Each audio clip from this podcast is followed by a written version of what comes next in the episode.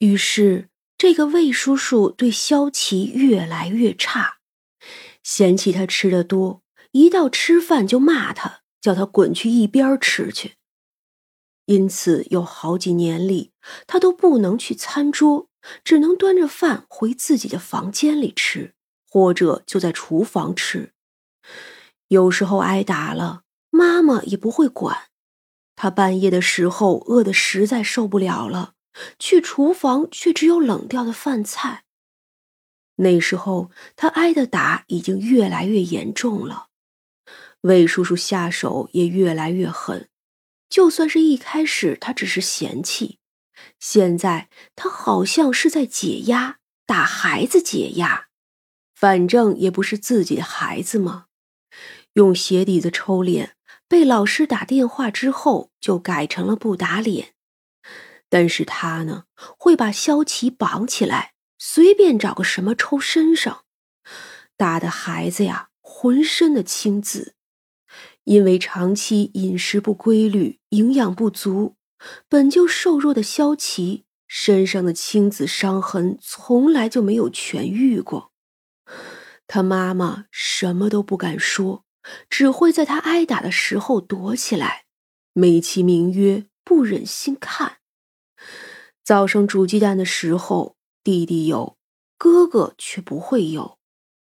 萧琪没有吃晚饭，他呢也不会给他留什么，好像萧琪不吃饭也能长大一样。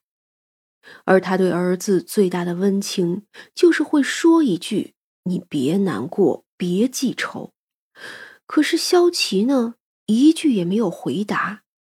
他恨极了这个世界。他曾跟妈妈说：“妈妈，离婚吧。”可妈妈不可思议的看着他，仿佛是震惊他居然这么恶毒。妈妈觉得如今的婚姻很幸福啊，怎么可能离婚呢？他会生气的跟萧琪说：“我已经做了一回寡妇了。”还要做离婚的吗？萧琪也哭过，哭着问妈妈：“我不是你的孩子吗？你就不在乎我吗？”然后妈妈就哄他，毫无诚意的哄他，告诉他大了就好了。如今还是魏叔叔养着他的吗？萧琪的绝望始终萦绕在自己的心头。没有向人求救，也没有人帮他。他给爷爷奶奶打过电话，奶奶虽然电话里会说几句“可怜的孩子”，可却从来不肯说带他走。爷爷呢，更是叫他以后不要打电话，跟着新爸爸好好的生活吧。魏叔叔下手还是有数的，从来没把萧琪打进医院。从十一岁到十四岁，三年多的时间里，萧琪也不是没有反抗，只是力气太小，又总是吃不好，瘦得很，所以很难成功。直到最后的这一次，这一次萧琪没有被绑住，喝了酒的魏叔叔似乎心情又不好了，一如过去无数次那样对他动了手。他被打进了厨房，他又愤怒又害怕，看着厨房外面，看着他们的弟弟，弟弟，那小恶魔不是他弟弟，那个就是个恶魔，才几岁大呀，就听他爸爸的话，对他拳打脚踢，而妈妈呢，还会笑着夸他，说小哲好聪明，这么小就会打人了。那恶魔大概从小就觉得打人是一种天赋吧，所以他不光打自己的哥哥，他也打妈妈。此时他就这么看着他，看着他被他爸爸打，而妈妈呢，又躲起来了。这么多年了，他还没有躲腻吗？萧琪的心里忽然升起一种空前的报复欲。既然弟弟这么恶毒，那就彻底毁掉好了。他摸到了菜刀，他太瘦了，但是个子还是有的。他狠了心，闭着眼挥下去。第一下，第二下，第三下，不知道多少下，他听见了尖叫，那是弟弟的，然后又有一声，这一次是妈妈的。他睁开眼，第一眼就看见自己握刀的手，全是血。然后是妈妈的尖叫和弟弟的大哭。他快意的笑了起来，笑完之后就冲进茫茫的雪夜。三娘看完后，轻轻的挑眉：“唉，真是个小可怜儿。”萧七醒来后就被送去了最近的派出所自首去了。不过有张正气打了招呼，自然没受什么罪。他呢，被关了起来。他是自卫过失杀人，又是个未成年的，并且多年遭受家暴。虽然妈妈不肯作证，但是他身上至今还有伤痕呢，做不了假。奶奶也承认，多年来一直能接到他求救的电话，所以虽然也需要进少管所关上半年，但是毕竟只有半年。只是出来后，他也不愿意跟着妈妈了。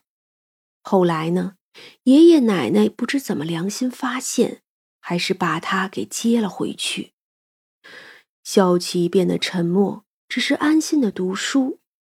换了学校之后，也没有人知道他的过去了。他勤快又努力，因为他知道，就算是这里，也不是他的家。他现在没有家。只有努力才会有。这些话是那一天早上那个漂亮姐姐说的。她说：“十四岁到十八岁并没有多少年，总不会比你遭受家暴的那几年难熬。读了大学之后，你就可以自己赚钱存钱了，然后呢，就可以独立的生活，不需要再依靠别人。”不再需要别人给你一个家了，而你呢，就可以自己给自己一个家了。所以，十五岁的萧琪在努力，十六岁的萧琪也在努力，十七岁的萧琪依旧努力。终于过完了十八岁生日的萧琪，更加的努力。到了三十岁的时候，萧琪给了爷爷奶奶二十万。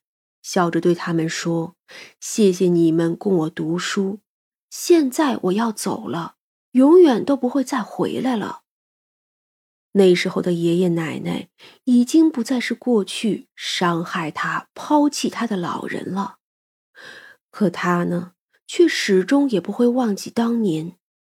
他又给了妈妈十万块，告诉妈妈：“当年你带走的是我爸爸的买命钱。”现在是我还你的生育之恩。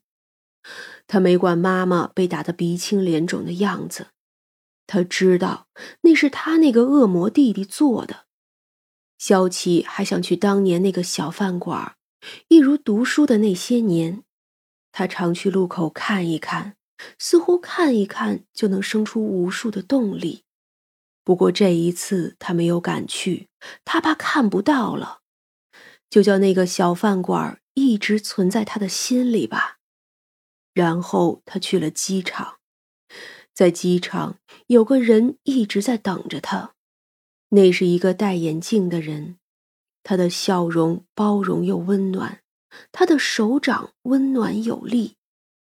他一伸手，那个人就将他的手抓在手心里，令他觉得无比的安心，无比的放松。他会在他加班的时候替他准备好宵夜，在他遇到困难的时候温柔的开解，在他做噩梦的时候哄他入睡。他太害怕再受伤了，所以迟迟不肯接受。而那个人呢，也耐心的陪伴他多年。现在他要走了，离开这个繁华的城市，奔赴远方。天高海阔，为自己而活。至于过去呢，就让它随风而逝吧。